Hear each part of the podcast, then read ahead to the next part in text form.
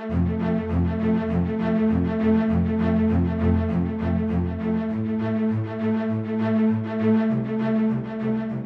know the sacrifice that your people have endured for Europe, and we must honor it not only with words, but with action. Bom dia, o meu nome é David Pontes e está a escutar o P24. Verdade, verdade é que se a guerra se travasse só com as ferramentas da comunicação, a Ucrânia há muito que tinha levantado a bandeira da vitória. A Rússia pode ter os seus botes, mas a Ucrânia tem Volodymyr Zelensky, o presidente ex-estrela de televisão que continua a ser um mestre na capacidade de transmitir a mensagem certa, nomeadamente para os seus aliados. Anteontem foi mais um desses dias. Em Westminster Hall, no mais velho edifício do Parlamento Britânico, Zelensky tinha um capacete de um aviador para entregar ao Presidente da Câmara dos Comuns, Lindsay Hoyle, e juntamente com a prenda, uma frase certeira: Nós temos liberdade. Dê-nos asas para a proteger. Asas de liberdade. Depois da sua coligação pelos tanques, o líder ucraniano está apostado em constituir uma coligação de aviões de combate. E que melhor sítio para começar do que o Reino Unido, que desde o primeiro momento, ainda com Boris Johnson, foi dos países mais disponíveis para suportar militarmente a luta contra a invasão de Putin. Aviões? Pois não se fala de outra coisa e a Rússia já veio dizer que isso é uma escalada bélica que terá consequências. Vamos ver. Mas num primeiro momento, os alemães só queriam enviar capacetes e os Leopard já vão a caminho. Mas a digressão não terminou aqui e ainda na quarta-feira houve encontro e jantar do outro lado do Canal da Mancha no Eliseu com o motor da Europa, o presidente francês e o chanceler alemão. Foi o aquecimento para o dia seguinte, inteiramente europeu, com uma visita a Bruxelas em que, obviamente, o dossiê da integração ucraniana na União voltou a estar em cima da mesa e onde Zelensky pode deixar mais algumas frases marcantes, como esta. É esta Europa que estamos a defender nos campos de batalha da Ucrânia, disse ele. David, paramos aqui só mesmo para ouvir o relato da correspondente do público em Bruxelas sobre esta quinta-feira. Rita Cisa. Quer dizer, desde pessoas na rua até todos os funcionários do Parlamento Europeu ou do Conselho Europeu posicionaram-se com os seus smartphones para conseguirem ter o registro do momento histórico em que o Presidente Zelensky passou à sua frente em Bruxelas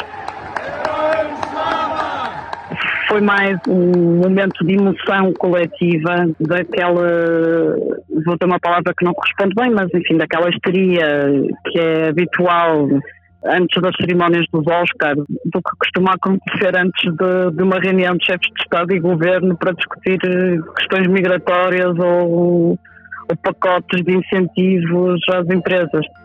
Dito isto, num momento em que a evolução dos combates no terreno parece congelada ou mesmo pender para o lado russo, é momento de avaliar quais são os ganhos destas viagens, para além da imagem, quer para os ucranianos, quer para quem o recebe, e já agora, como está a evoluir a Europa perante o desafio da agressão russa. Para falar disto, o Ruben Martins tem com ele um dos integrantes do podcast Desordem Mundial, o Alexandre Guerra. Tenham um bom dia. Viva David! É importante olharmos para esta visita histórica com quem a seguiu de perto, neste caso o Alexandre Guerra, especialista em comunicação e um dos autores do podcast Desordem Mundial, que pode ouvir nas plataformas habituais de podcast e no público todas as terças-feiras. Alexandre, começamos por olhar para o simbolismo desta visita do presidente Zelensky às instituições europeias, mas também ao Reino Unido. Aliás, Zelensky escolhe ir primeiro ao Reino Unido. Devemos atribuir algum valor simbólico a esta posição do presidente Zelensky? Sim, Ruben, devemos, porque efetivamente é isso mesmo. Portanto, tem um significado. Obviamente, estas viagens em diplomacia têm sempre um objetivo, um propósito, e, e claramente esta teve um propósito simbólico, uh, nomeadamente uma espécie de aquilo que eu chamei de hierarquizar Uh, portanto, o, o, tipo de apoios que os Estados têm dado. Ou seja, e, e Kiev, e nomeadamente Zelensky e a sua equipa, têm feito isso muito bem, tendo começado pelos Estados Unidos, portanto, na primeira deslocação ao estrangeiro foram aos Estados Unidos, precisamente mostrando claramente que a Ucrânia considerava uh, os Estados Unidos como, digamos, o, o grande parceiro aliado naquilo que é o fornecimento e no esforço de guerra, e agora uh, o Reino Unido, claramente, como o segundo país que Kiev considera uh, um parceiro, enfim, essencial naquilo que tem sido o apoio à guerra. Aliás, um parceiro que não é de agora, tal como os Estados Unidos, portanto é um parceiro que já vem desde 2014. E hoje já sabemos bem e temos mais informação que realmente eh, nos mostra que tanto o Reino Unido como os Estados Unidos, desde 2014, portanto, tiveram uma intervenção eh, já bastante evidente naquilo que era o apoio à Ucrânia e nesse aspecto bastante diferente daquilo que aconteceu com, portanto, com os países europeus. Chamo também a atenção, que foi algo que passou despercebido, que o Zelensky já tinha estado na Polónia, na viagem de regresso dos Estados Unidos. Ninguém deu atenção a este pormenor, mas é um pormenor muito importante porque a Polónia é efetivamente um grande aliado da Ucrânia e tem sido um grande aliado da Ucrânia, nomeadamente naquilo que foi, numa primeira fase da guerra, a recessão de uma série de, portanto, de, de deslocados, digamos assim. E, e, nomeadamente, ainda muitos deslocados estão na, na, Polónia, nomeadamente crianças menores. E, portanto, é preciso não nos esquecermos que na viagem de regresso dos Estados Unidos para a Ucrânia, Zelensky parou na Polónia e agora deslocou-se ao Reino Unido e antes também de ir às instituições europeias, fez questão de também de, de, de diferenciar aquilo que é o apoio francês e alemão daquilo que é a própria União Europeia como um todo. Portanto, nesse aspecto, mais uma vez, a Zelensky e a sua equipa, os seus assessores, portanto, os seus consultores, têm estado a gerir este, portanto, toda esta gestão político-diplomática com muita mestria, na minha opinião. Uhum. E em relação ao simbolismo desta visita, o que é que ela representa ao certo e quem é que tem mais a ganhar com o que aconteceu nesta quinta-feira?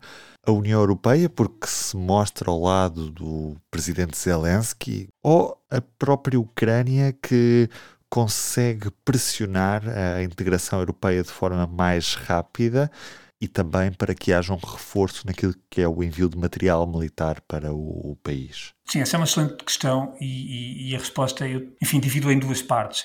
Há claramente uma parte simbólica e uma parte política. E isso tem muito a ver também com aquilo que é o próprio Zelensky, o seu próprio, o seu próprio passado. Uh, e a própria equipa de Zelensky, não nos podemos esquecer, porque Zelensky, apesar de tudo, uh, simboliza portanto, uma nação, líder de uma equipa, mas está acompanhado com muitas pessoas que já o acompanhavam anteriormente, mesmo não obstante ter havido algumas, algumas enfim, algumas substituições na sua equipa. E, e, e Zelensky tem um lado muito, muito prático e, e, de certa maneira até muito maquiavélico apesar dele não vir da política, mas muito maquiavélico daquilo que é a, a utilização dos recursos que ele tem ao seu dispor, e nomeadamente daquilo que são os seus próprios argumentos, os melhores argumentos que ele tem, que é precisamente a arte da comunicação, a arte da retórica, a, arte das PR, das public relations, que os americanos usam muito, precisamente também em política. E estas visitas, quer ao Reino Unido, quer à, União Europeia, e, no, no, lado simbólico, enquadram-se naquilo que Zelensky, Zelensky sempre achou essencial, que era a construção do seu mito e da lenda.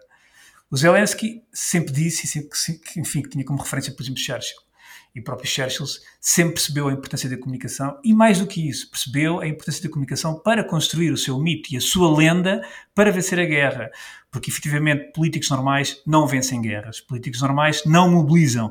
E Zelensky percebeu essa lição desde o início da guerra. Não sendo um político, mas era um homem que dominava as ferramentas uh, do, dos políticos. E, portanto, desde o início ele percebeu que tinha que construir uma certa lenda, um certo mito. Eu, aliás, escrevi um artigo no Público em dezembro sobre isso, até de Zelensky e da comunicação à lenda. Portanto, e ele tem feito todo o seu caminho também muito para reforçar esse mito e essa lenda. E, portanto, as visitas ao Reino Unido e a Bruxelas ajudam a reforçar isso. Aliás, o, o, discurso que ele fez no Westminster Hall, todo, todo, todo, aquele discurso excelente, um discurso, uma retórica, um discurso realmente fabuloso, todo aquele elemento cénico, toda aquela coreografia, tudo isso tem um propósito e muito objetivo, muito prático e muito maquiavélico do próprio Zelensky. E isso tem que ser visto como uma virtude em tempo de guerra.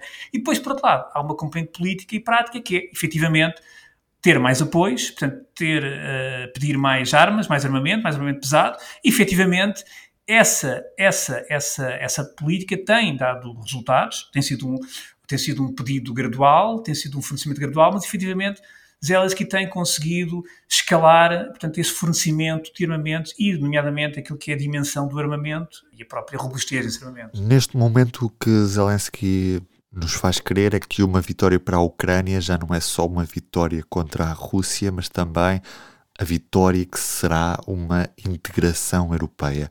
Até que ponto é que a União Europeia está disposta a ceder naquilo que são os critérios de, de avaliação dos países, neste caso da própria Ucrânia, para acelerar este processo e até que ponto é que isso também não pode fragilizar a, relação com outros países candidatos há mais tempo e que têm visto este processo a evoluir de uma forma mais lenta?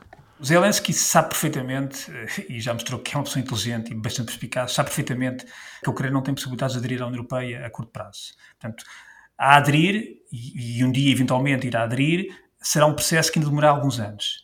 E a União Europeia tem que ter a consciência de que não pode fazer, portanto, falsas promessas, nem pode acalentar eh, falsas esperanças. Não é o Zelensky, é a população ucraniana, que é diferente, porque Zelensky não tem ilusões sobre, essas, sobre essa matéria, nem aquilo que é a sua equipa. E a União Europeia tem que perceber também que, não obstante todas as dificuldades que a Ucrânia está a passar e toda a vontade que a Europa tem neste momento de ajudar, enfim, naquilo que é possível à Ucrânia, tem que ser muito realista na gestão destes processos.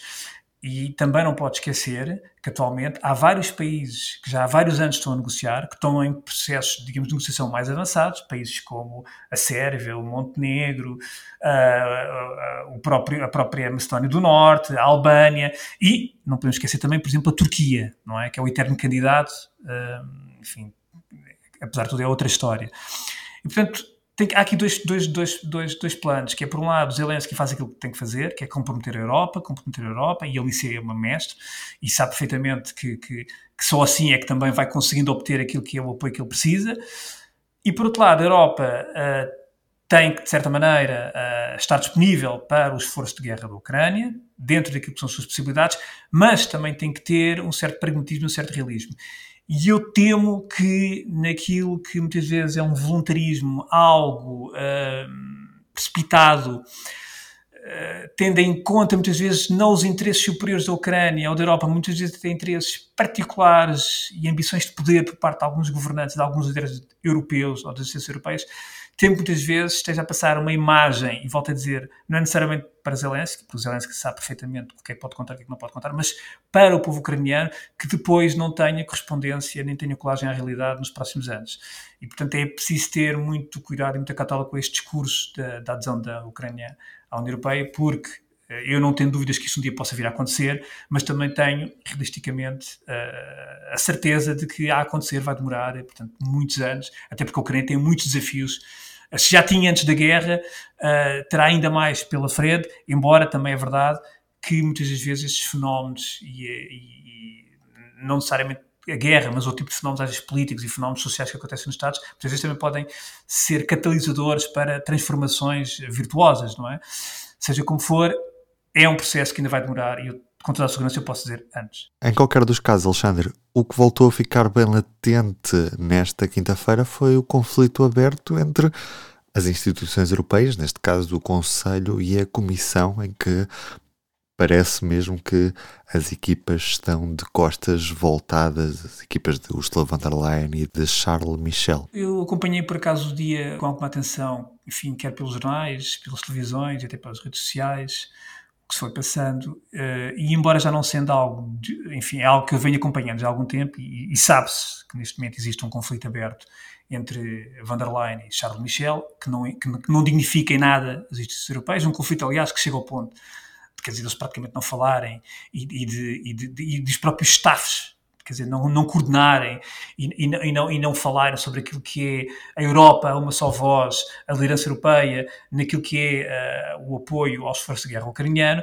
e efetivamente houve momentos em que foram confrangedores naquilo que foi quase que uma espécie de. Uh, de uma demonstração patética quase de, de, quem, é que, quem é que está mais ao lado do Zelensky, quem é que apoia mais o Zelensky, sou eu, Charles Michel, sou eu, van der Leyen, e, e, isso notou-se em vários momentos ao longo do dia, uh, e claramente eu acho que isso não dignifica, não dignifica as instituições europeias, porque provavelmente também o próprio Zelensky, sendo uma pessoa astuta, muito perspicaz, claramente uh, percebe também isso. E portanto, acho que também, e há pouco falei naquilo que são as, as agendas de poder de alguns líderes europeus, de alguns, e isso, isso sempre aconteceu na história e vai sempre acontecer, uh, é preciso ter aqui alguma, alguma frieza, ter alguma dignidade e perceber que há interesses superiores àquilo que é as guerras intestinas dentro de, dos órgãos europeus, dentro daquilo que é os Estados-membros, porque efetivamente, neste momento, a Ucrânia uh, e o seu povo está a sofrer muito e Zelensky precisa, sobretudo,